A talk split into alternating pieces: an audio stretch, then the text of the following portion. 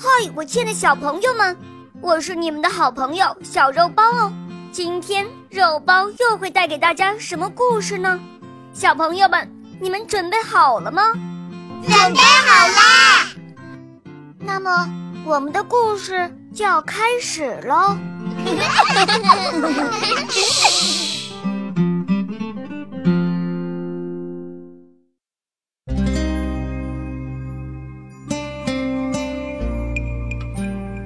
飞香。从前，有一位特别有钱的商人，他的钱多的能铺满一条街。不过他很抠门，于是他死的时候攒了一大笔钱。商人的儿子继承了全部的钱，他每天都会去参加舞会。把钱放到天上当风筝玩，在海边用金币来打水漂。这么浪费，很快，他穷的只剩下一身旧睡衣了。他原来的朋友们都不跟他来往了，给他一个能飞的箱子，让他离得远远的。说起来，这个箱子倒是很神奇的。商人的儿子坐进箱子里，把箱子扣上，按一下锁，真的飞到云彩里了。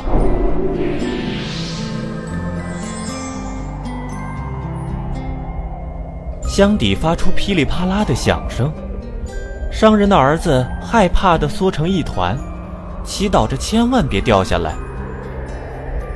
飞箱越飞越远，竟然飞到了另一个国家。土耳其了。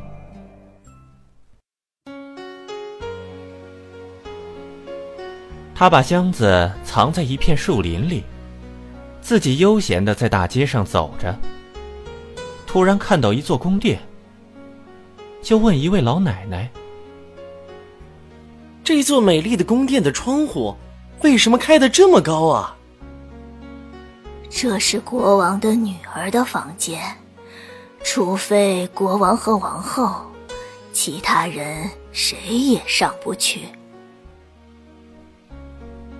商人的儿子立刻坐进箱子，飞到了公主的房间里。公主那么美丽，商人的儿子挨着公主坐着，开始讲故事。你的眼睛就像湖水，思想就像小鱼游来游去。你的脑门就像雪山，上面挂着华丽的图画。商人的儿子用好听的故事哄得公主很开心，公主甚至答应了他的求婚。公主让他周六再来，到时候给国王和王后再讲一个好听的故事。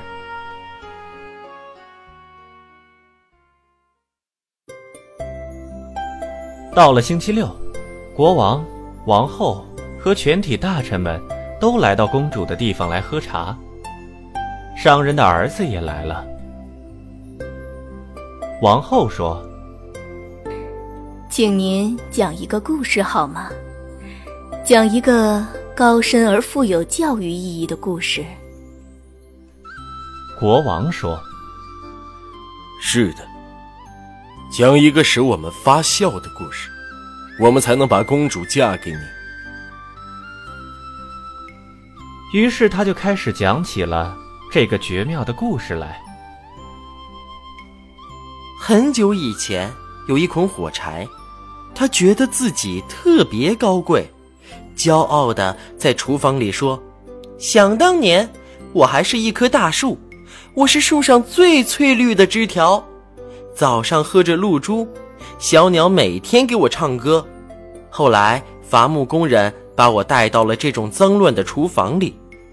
我以前的家在高贵的美丽的海边。厨房里的铁罐、打火匣、茶壶、水罐，他们一起玩着，都不理柴火。柴火鄙视着想：一群小人物都没我高贵。这时，女佣推门进来，拿起柴火。点起一把火，把柴火烧完了。真是个出色的故事。星期一，你就可以和我们的女儿结婚了。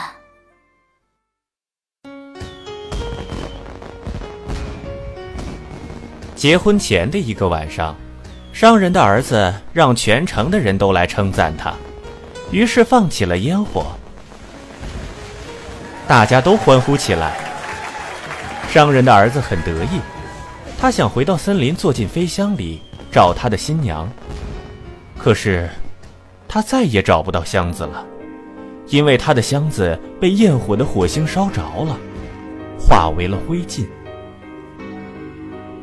这个自大的、只靠嘴皮子的人再也飞不起来了，他也没有办法去娶新娘子了，就像那个总想着自己高贵的柴火一样，什么都得不到。